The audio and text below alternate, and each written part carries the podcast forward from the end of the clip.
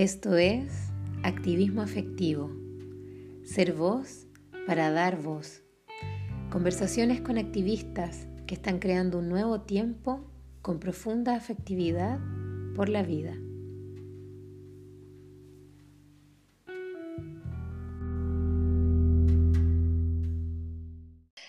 Hola, sean muy bienvenidas todas las personas que se unen hoy en este nuevo episodio de Activismo Afectivo. Estoy muy contenta de tener una conversación con Pablo López Sánchez, que es hoy nuestro invitado. Él es parte del Museo del Estallido Social. Trabaja ahí como coordinador de contenidos y gestor cultural junto mm, a otras personas que él ya nos va a contar. Y me encanta presentar este activismo porque es un proyecto que está recopilando y que está mm, gestando todo un proceso de información de diversos ámbitos, de todo lo que ha ocurrido y que seguirá sin duda desarrollándose en el contexto del estallido social que se produjo en Chile el 19 de octubre del año 2019. Pablo, muy bienvenido. Gracias por estar acá hoy por tener el espacio de contarnos acerca de este proyecto que es tan necesario, tan importante y que por sobre todo tiene toda la fuerza de la autogestión. Hola Andrea, ¿cómo estás? Eh, bueno, para mí, para nosotros, nosotras es también una alegría poder participar de tu, de tu iniciativa que admiramos también un montón, que de alguna manera la hemos visto en algunos lugares y, que te felicitamos también por llevarla a cabo, que también es como relevante en estos tiempos tan como tan en ascuas, ¿no? Eh, de tener presente eh, a personas o iniciativas que de alguna manera están evocando una identidad afectiva, tratando de construir un mundo eh, y una sociedad más amena, ¿no? Muchas gracias. Sí, eh, mm, siento que hay una sintonía en que mm, tanto activismo afectivo como Museo del Estallido Social nacen movidos por el mismo trasfondo, que toda esta transformación que se está produciendo, bueno, acá en Chile, pero en realidad es algo que estamos visualizando mucho más allá de las fronteras de un país, se está viendo en muchos otros espacios sociales de otras partes del mundo. Así que si hay personas que nos escuchan desde otros países, creo que mm, finalmente están tocados por una misma realidad de transformación humana y social. Y bueno, invitarte a que nos cuentes cómo se gesta este proyecto, qué los motiva, eh, cómo nace y ya es hoy una realidad tangible y que ya me imagino después de la cuarentena y de todo este proceso de guarda que hemos tenido, va a empezar a tomar una forma mucho más activa.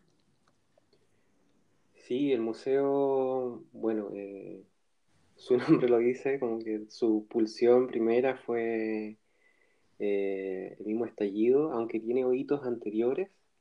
Em, el espacio que vamos a usar prontamente, ojalá, eh, como sede física, eh, tiene lugar en Dardiñac, con Constitución, ahí muy cerca de la Plaza de la Dignidad. Y hasta el año pasado estábamos en un proyecto muy bello que era la galería, eh, que llevamos a cabo junto con Víctor Jara, Katina, eh, eh, bueno, y otras un montón de personas que estuvieron en el proceso, también Marcel Solá, que con él es el curador ahora del, museo. entonces, en un inicio solamente era una, una galería de arte, cafetería, que de alguna manera todos todos y todas pulsábamos o teníamos una idea en la tripa de hacer una galería de arte con resistencia, que, eh, vio la luz sobre todo con el impulso del estallido. Ahí es donde se empezó como a generar más bien una identidad de lo que teníamos que hacer. Eh, encontramos sentido, eh, nos sentimos muy interpelados, interpeladas también con, lo que nos pulsaba para, para concretar los proyectos que teníamos y en ese sentido también y con la participación principal, digamos, sobre todo de Marcel, comenzamos a hacer algunas actividades, entre ellas algunas intervenciones de arte afuera, en las que pudimos participar. La más conocida, o la que se hizo más conocida, fue la escultura del Matapacos. Eh, y nada, pues eso como que en el fondo dio eh, la línea de cómo seguir, eh, cómo seguir aportando con el movimiento que se estaba generando. Em, junto con eso, em, fuimos viendo y, recibiendo mucha participación de muchos artistas, de, personas que hacen performance, comparsas, em, que se fueron de alguna manera acercando a, este, a este refugio, por así decirlo, que estaba ya en Plaza de la Dignidad. Eh, pudimos concretar una expo justamente acerca del Matapacos, donde hubo aportes de muchísimos artistas, eh, muchísimos y muchísimas artistas, y que eh, también se, de alguna manera se transformó en un centro de charla, de exposición, de conversación entre muchos, muchos y muchas de ellas que finalmente se conocían por las redes sociales, pero encontraron un lugar donde poder expresarse y poder como comulgar ideas, poder discutirlas, debatirlas, llegar a, momentos de acuerdo y crear cosas en conjunto también. Em, y bueno, con, con, la llegada de la pandemia, eh, tuvimos que cerrar el espacio, la galería.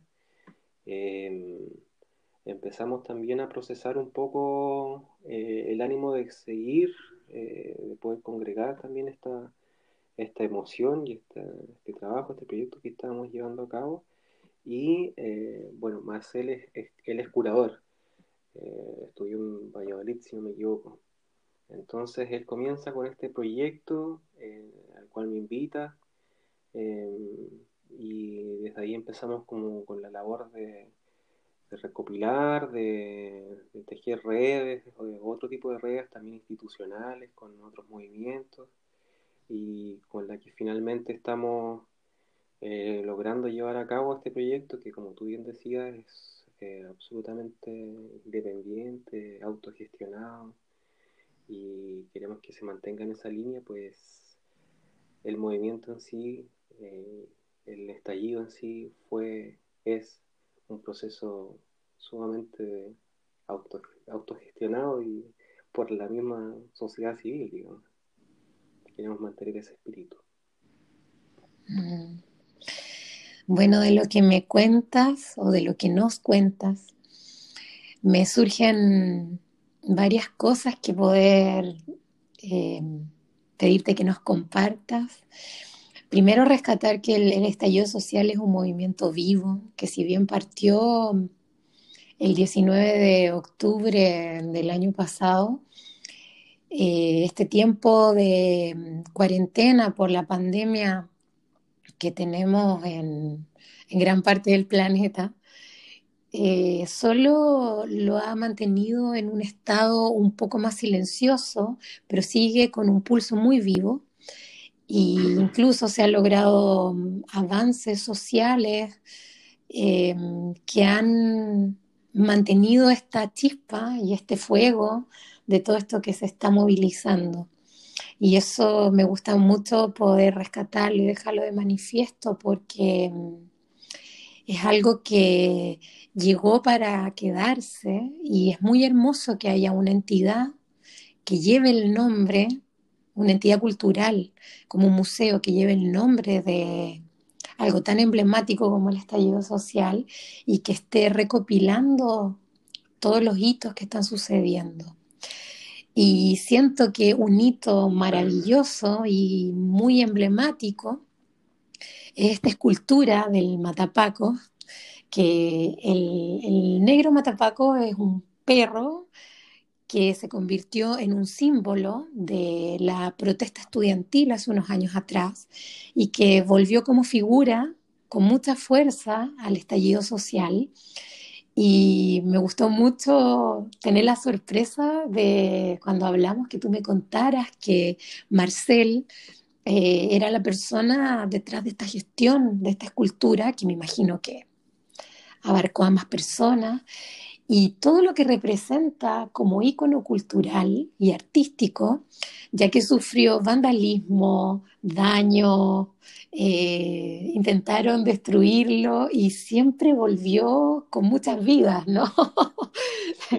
como, eh, creo que si, si no me equivoco, recuerdo como tres vidas, una en su estructura original, lo, le prendieron fuego, volvió toda la estructura llena de flores como un renacer hermoso y luego volvieron a vandalizarlo y ya lo estructuraron con metal y ahí quedó eh, blindado. Entonces me encantaría y creo que es muy hermoso para la memoria colectiva y, y los que participamos de todas estas movilizaciones que a lo mejor nos contaras un poquito más acerca de cómo fue todo lo que se movilizó comunitariamente en torno a esta escultura. Em, bueno, fue muy bello, bueno, es, sigue siendo, la escultura sigue estando viva, está, está en cuarentena ahora. Em, pero claro, eh, la escultura, bueno, voy a partir por, por la figura de Marcel, Marcel era un artista, eh, pintor, como también decía curador, y él ha dedicado parte de su, de su arte al trabajo en relación al medio ambiente. Entonces ha hecho eh, un montón de intervenciones con, con material reciclado, sobre todo, eh, y como con esculturas grandes, así como de delfines hechos con botellas, no sé, cosas así. Em, y el Matapacos, la escultura de Matapacos, surge también con esa con ese espíritu respecto a su materialidad. Entonces eh, fue hecho con casi exclusivamente cosas que se encontraron en las mismas movilizaciones, en las marchas en Alameda o en la Plaza de Dignidad. Eh, a partir de eso, él construyó una pequeña maqueta que después llevó a, a, una, a la estructura primera original que, que, se conoció, que se dio a conocer ahí en, en la plaza de la aviación, dándole la espalda, digamos, a la pieza de aviación y, mirando hacia, hacia el Metro Salvador, que tenía como ese símbolo, ¿no? De dar un poco la espalda a esta estructura, en el fondo, que con el estallido le dimos la espalda y encontramos eh, en un icono, en un símbolo como el perro matapacos, eh, una un sentido también a, estas movilizaciones que surge también en la o sea, lo pusimos ahí en ese lugar la misma mañana, no sé si recuerdas que habían puesto como unos mantos blancos en, la plaza, como dando una suerte de señal de que todo era paz y, eh, y no, pues, como que la idea era, era dar la fuerza, era sostener que nada había cambiado en el fondo y que nosotros y nosotras como unidad como país íbamos a estar en la calle hasta que fueran cambios concretos. Eh, esa misma tarde se fue, llegó al Plaza de la Dignidad, para nosotros fue una alegría gigante que se llevaran andas, porque también era ese pues, el símbolo, ¿no? Que, que, se llevara como con nuestra propia fuerza, eh, llevar este movimiento sin eh, estar dependiendo de ninguna institución, llevar nuestro mensaje eh, como sociedad, digo, ¿no? Eh, y que fuéramos como parte también de este carnaval, en cierta medida, pero también como una señal importante de nuestro malestar. esa misma tarde nos avisaron, nosotros solamente lo dejamos ahí, porque el Matapaco es un perro quiltro que vivía gran parte de su vida en la calle, más allá de que, la, que fuera cuidado por una señora.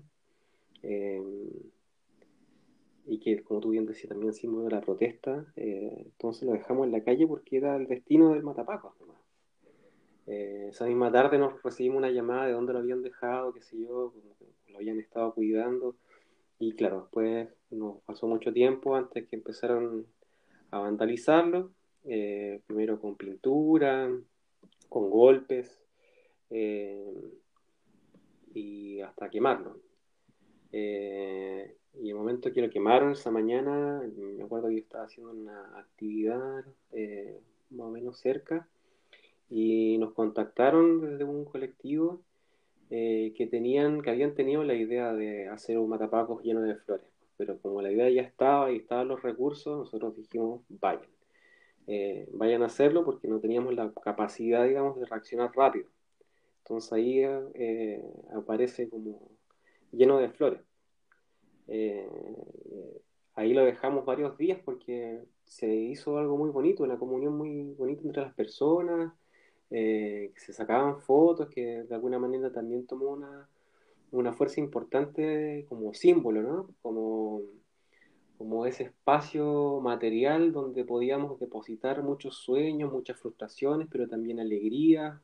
Eh, podemos como, como, eh, estar en comunión y como fortalecer esa comunidad o esas emociones y sentirlas en una materialidad que pudiera coexistir con el espacio eh, físico como real, digamos, como cotidiano. Y la gente también se apropió de eso, digamos. Eh, pasados unos días rescatamos la estructura, que era la estructura de, hierro, de, fierro como delgado, y lo llevamos a la galería, y ahí es donde se incorpora eh, Patio de Arte. Eh, son dos escultores maravillosos, como unos seres humanos pero exquisitos, eh, y que ayudaron con, efectivamente trabajarlo en metal y después la historia ya es un poco conocida. Sacamos la, escultura, también fue vandalizada, la pintamos de negro eh, después, la, arreglamos. La última creo que fue, mm, eh, ah, perdón, entre medio hubo una donación de un material muy, muy, muy, muy genial, que era ignífugo, en fin, quedó como, no sé, como la estructura de Batman. y a esa estructura última, que era la que más perfecta había quedado, eh, como técnicamente hablando, la amarraron de una camioneta, eh, la arrastraron por la calle y nada, pues también en la mañana se fue a buscar la estructura y en un trabajo muy arduo, de muchas horas, pero con mucha convicción, ese mismo día eh, la escultura salió a, a la protesta. Y eso fue, yo creo que un acto muy, muy bello de parte de estos equipos que estuvieron trabajando eh, como, con tanta convicción, con tanto sentido de lo que estaban haciendo y de lo que estaba representando también esta escultura. Eh, para después las dejamos en, otras plazas, digamos, ya no, ya no hay en Providencia, sino que estuvo en Plaza Brasil, estuvo en Barrio Yungay, eh, compartiendo en otras instancias, con otras comunidades, ¿no? con otros barrios. Así que fue, fue bello. Estuvimos en Puente Alto también, en actos con Modatima, Cordillera. Eh, sí, no me acuerdo cuáles otras cosas. En Recoleta también estuvo, si no me acuerdo, si mal no me acuerdo. Así que eso ha sido como el recorrido de la escultura. Muy bella, por lo demás.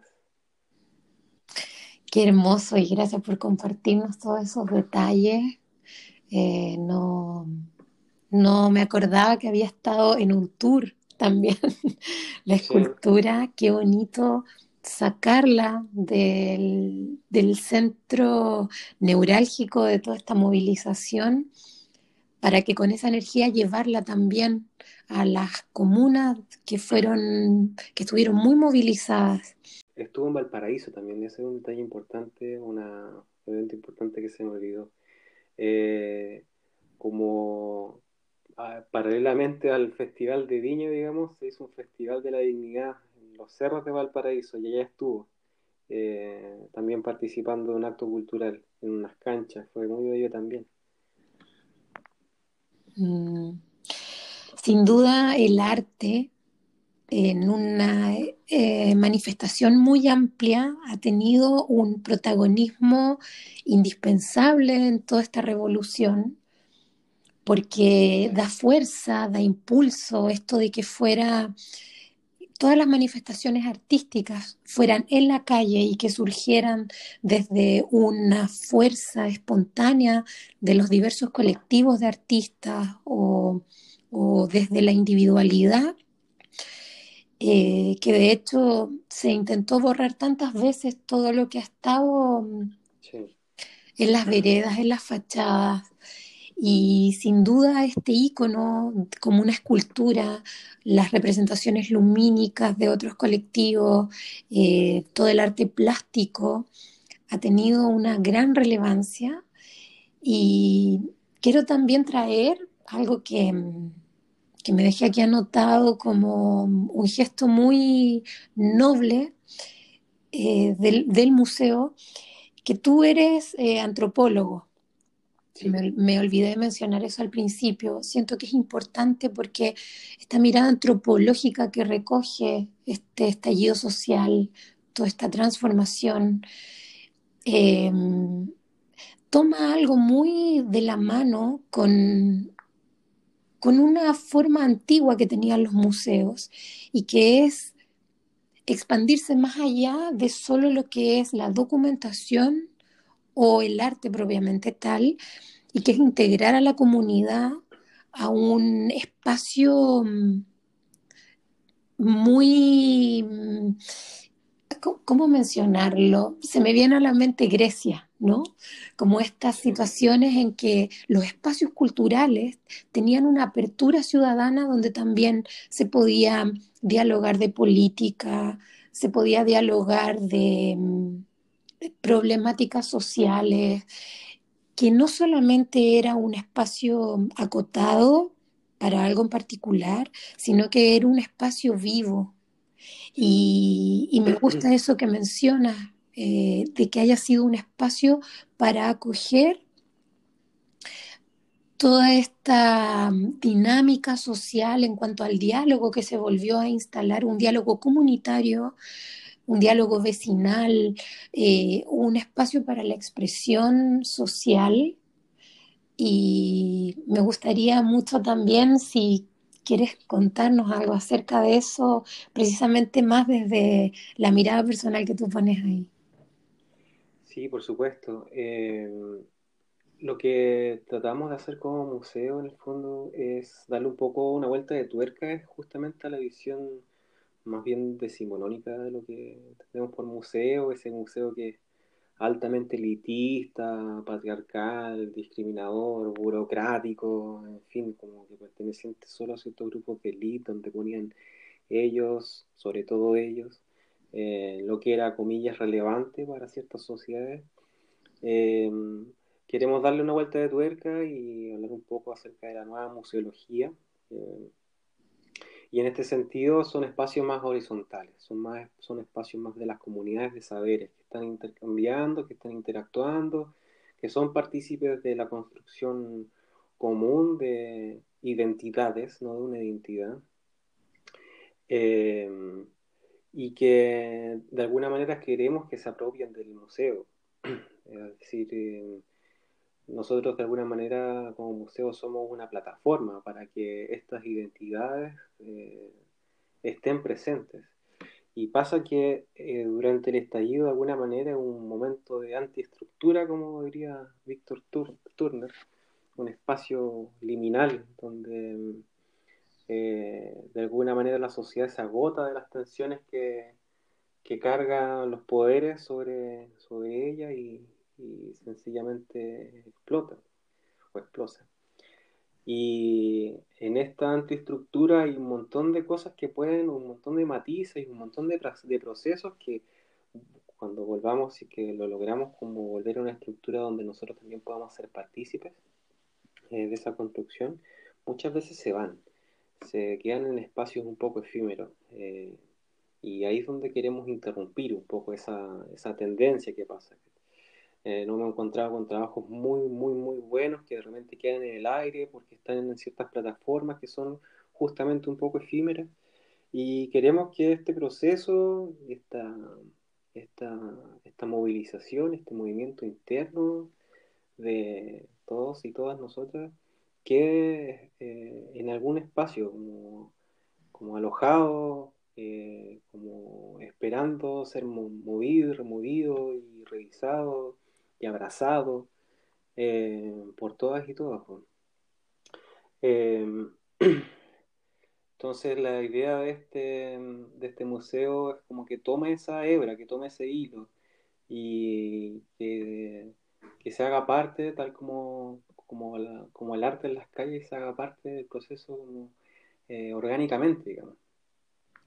Em, así que eso, o sea, como, como que cuando podamos tener la estructura o la sede física, que como mencionaba, estar allá en Rapiñac con Constitución, em, la idea es que cobre una vida hermosa, que hayan actividades, que hayan actividades para todas y todos, que hayan espacios de contención también, que es súper relevante en, la tarea de un museo hoy por hoy. Eh, como paréntesis, como por ejemplo, tuve la posibilidad de conocer un par de iniciativas en dos museos en, en Chile y que hacían actividades de para con mujeres eh, en contextos más o menos como complicados, por decirlo de alguna forma, y que efectivamente se hacían cargo de esta contención.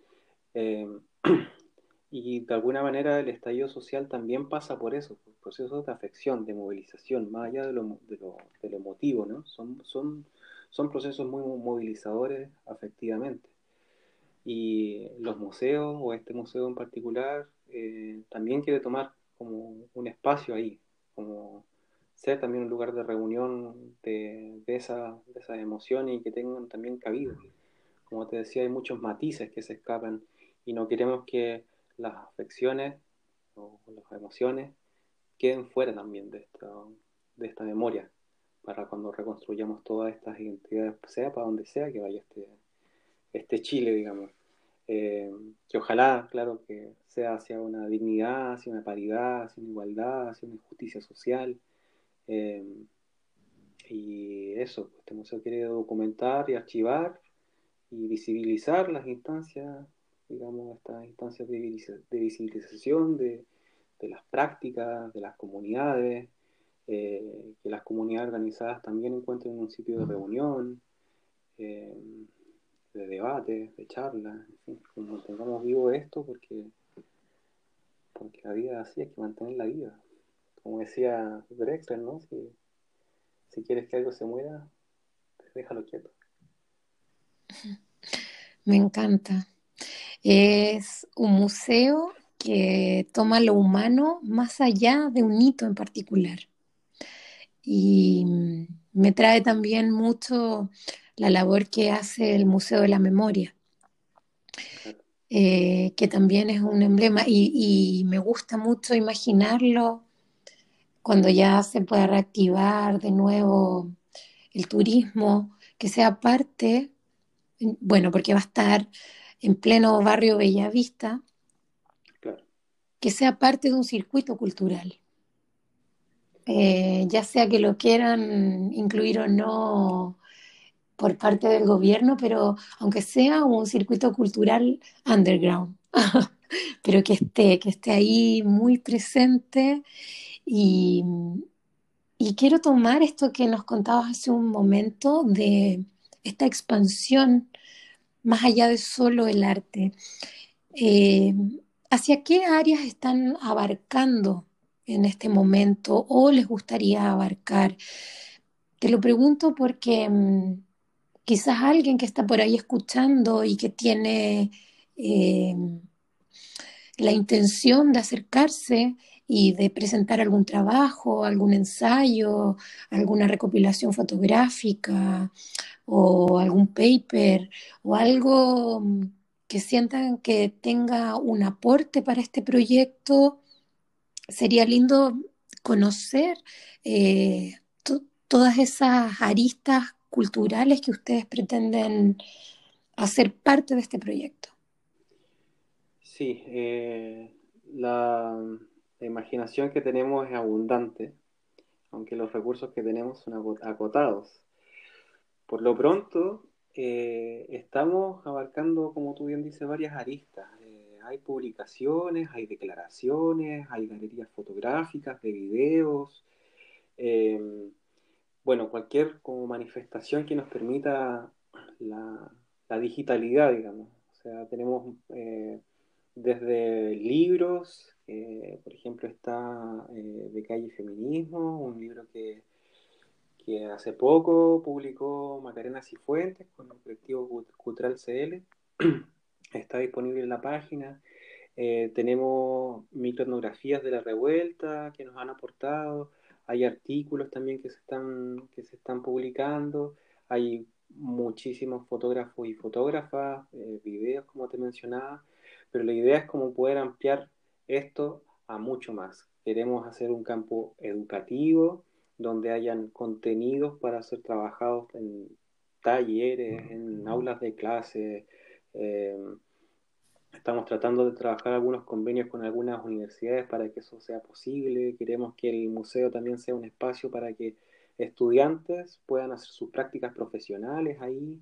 Eh, en fin, queremos tejer un, un, o sea, como apelar a, la mayoría de comunidades de saberes y, emociones que puedan haber para que estén contenidos también en este museo. Entonces, a partir de eso, como que, claro, la curatoría que se hace ante todo es bastante breve, como por ejemplo, no sé, pues si alguien quiere aportar con una foto, estamos teniendo mucho cuidado con respecto a las caras o los lugares donde están, que se están eh, eh, como exhibiendo, tenemos acuerdos de difusión, qué sé yo. Eh, como que eso básicamente es comilla nuestra censura, por así decirlo. Eh, pero cualquier persona puede, puede aportar, cualquier persona. En ese sentido, como te mencionaba antes, como queremos quitar mucho de ese piso como burocrático que existe en la mayoría de los museos, o en algunos museos por lo menos, eh, y pueden contactarse directamente con nosotros por correo o redes sociales. Por ahora tenemos Instagram y, bueno, y el correo, los correos institucionales, eh, y la gente puede hacer su aporte. Eh, aprovecho de mencionarlo, ya que estoy en eso, el, Instagram del museo es arroba museo del estallido social y correo está, bueno, de Marcel, que es curador arroba museo del estallido social.org y el mío que es coordinador arroba museo del estallido social.org.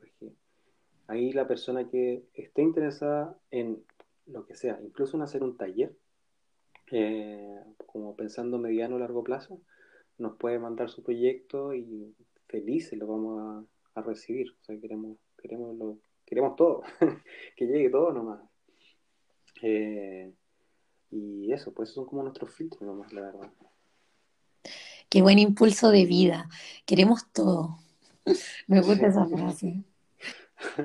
Que, que, se llene de vida ese espacio, que dejar esta invitación a personas que tengan la iniciativa interna, que se encienda esa chispita de acercarse a colaborar. Y también me imagino que están abiertos, aparte de recibir colaboración, ideas y trabajos artísticos o pedagógicos, educativos, em, eh, históricos, eh, de documentación, me imagino que también están abiertos a donaciones, ¿no? Porque por mucha autogestión que haya, por mucho espacio de mm, impulsar esto de manera autónoma, eh, ¿está abierto ese espacio para recibir impulso económico también? Sí, es un tema eh, difícil muchas veces el tema económico, eh, pero sí estamos abiertos a recibir donaciones porque, claro, es autogestión y en este momento somos dos como en rigor, pero claro, tenemos un equipo cercano trabajando, hay, eh, personas trabajando en la página web, qué sé yo. Em, pero claro, esto se hace con, con amor y tripas. Eh, en la página web del museo, www.museodelestallidosocial.org. Eh, hay un vínculo arriba para poder hacer donaciones monetarias, digamos, con plata para esto.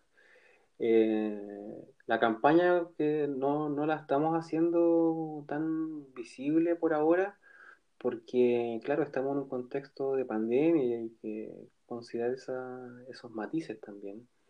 O sea, nosotros por lo pronto estamos siendo capaces de poder gestionar lo que hay que gestionar eh, por, la, por las redes. Eh, sin embargo, claro, cuando llegue un momento de llevar la sede a física, claro, ahí se nos va a hacer un poco más complicado porque hay como costos que atender. Eh, arriendo, pero como te decía, no estamos mucho como, en la campaña de donaciones porque estamos también atendiendo un contexto pandemia en Chile donde hay un montón de, carencias también que justamente solo somos los que eh, queremos impulsar que esto cambie también. Pues. Entonces no queremos como, como abusar tampoco de, esa buena onda, de ese cariño que también se ha manifestado. Eh, creo que va a haber un momento propicio para hacerlo. Eh, todavía no lo es, creemos. Eh, y mientras no lo sintamos así, tampoco vamos a hacer una campaña al respecto. Pero, sin embargo, está la opción si que alguien se siente, si alguien pulsa en esto y, le gustaría como eh, aportar en ese sentido, en la página web puede hacerlo y se lo agradecemos de todo corazón, de todas maneras. Mm. Bueno, entonces dejar ese espacio abierto para también recibir y quizás volver a ver un matapaco nuevamente en las calles y todo lo que implique eh, el poder tener ahí un arca que sea para guardar toda esta memoria, para mm, poder recibir también trabajos y recibir aportes que es importante, ¿no? No dejar el aporte material de lado para preservar todo esto y sin duda creo que se va a transformar en un proyecto hermoso, emblemático, con mucha fuerza y desde ahí invitarte a soñar con esta ambición de cuando están ahí con Marcelo, con el equipo, soñando, ¿dónde ven esto dándole a las propias? Eh por lo pronto estamos, eh, no sé, lo queremos todo. Eh, queremos aportar. Eh, creo que el museo está alineado un poco con, con la voluntad que, tiene el pueblo también, el pueblo de Chile. Y en ese sentido, como que nuestra línea de ambición va para ese lado. El sueño está en, aportar de alguna manera eh, práctica también a, la memoria de este proceso, a la continuidad de este proceso, en búsqueda, como te decía, de esa dignidad de vida, de esa paridad en nuestra sociedad, de la justicia, eh, de convocar, de poder hacer eh, hilos con diferentes instituciones que pulsen también en esa, en esa idea y, y contribuir con la fuerza también, ¿no? con la fuerza y el espíritu que, Chile y que todas las personas que lo habitan, eh, eh, no sé, porque que podamos lograr todo esto que estamos buscando. Así que eso, eso, para allá apuntamos nosotros también. Y sin duda han quedado tantos registros. Yo siento que esto es un proyecto colaborativo muy poderoso. En todos estos meses he visto una cantidad de trabajos, de registros audiovisuales, fotográficos, em, artísticos, educativos, de performance, em, tan variados, tan, con tanta riqueza, que sin duda ojalá pudieran preservarse en un espacio como el que ustedes están impulsando. Y desde ahí hago un llamado a quienes puedan estar escuchando este episodio, que conozcan a personas que tengan eh, material guardado y que pueda ser mm, de mucho valor eh, acercarse a ustedes para poder preservarlo. Sí, en eso mismo que tú estás acotando, es muy relevante que las personas que estamos viviendo este proceso o que queramos vivirlo de alguna forma, eh, sepan y entiendan que toda su experiencia es vital para este proceso.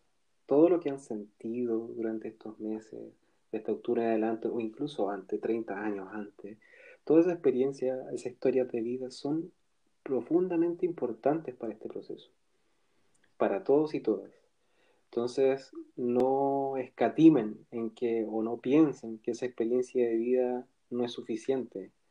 El museo está abierto para eso, para esos matices.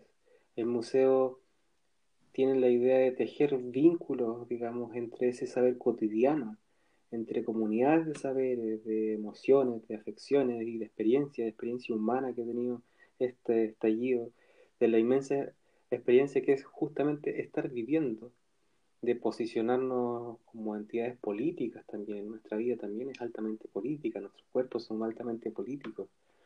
Eh, dentro de estos procesos históricos.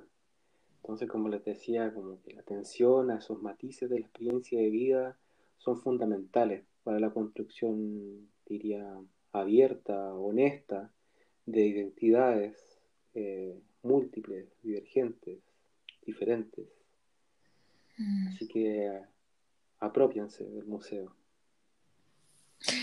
Qué bueno eso, apropiense del museo, el museo está vivo, y se construye entre todas las personas porque así se ha construido también este movimiento en una colaboratividad absoluta y está muy bello que eso se traspase a, a este museo que están haciendo inspirado con todo este con toda esta fuerza.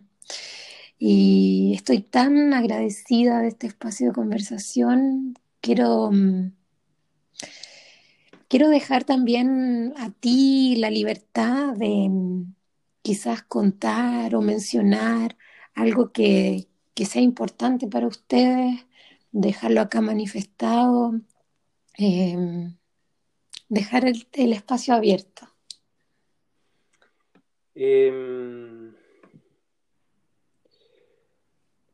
si hay algo que el museo quiere, quiere hacer también es, creo que de alguna manera lo he expresado durante, durante nuestra charla, pero eh, es un poco eh, tener una noción de un patrimonio, de un patrimonio humano, de un patrimonio cultural, de un patrimonio afectivo, que sea relevante, que sea relevante para todas y todos de esa manera considero que, o creo que es casi la única manera que esta institución, como un museo, eh, cobre legitimidad. La legitimidad es súper importante en este sentido, porque las instituciones o esa visión decimonónica, como mencionábamos, eh, ha desacreditado un poco la labor del patrimonio. Eh, si bien también ha hecho cosas muy relevantes, pero eh, la legitimidad que tiene el museo la dan las personas que quieren participar en él y espero que sean todas.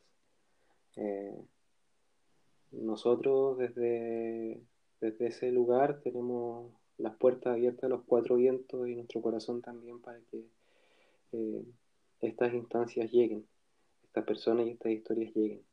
Y también vamos a buscarlas como en las redes de comunidades organizadas, en los barrios, en distintas instancias con las que ya estamos conversando, eh, justamente para que, como lo he dicho varias veces, como que este museo sea también un reflejo de lo que queremos eh, y ojalá, y estoy como casi convencido que sea un reflejo de lo que vamos a lograr.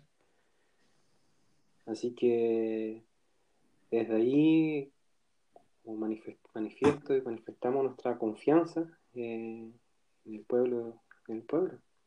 Eh, una confianza en el pueblo que es capaz de soñar y concretar, eh, de poder gestionar también esta, esta hambre, estas ganas de, de ser partícipe de la construcción de, de nuevo Chile justo.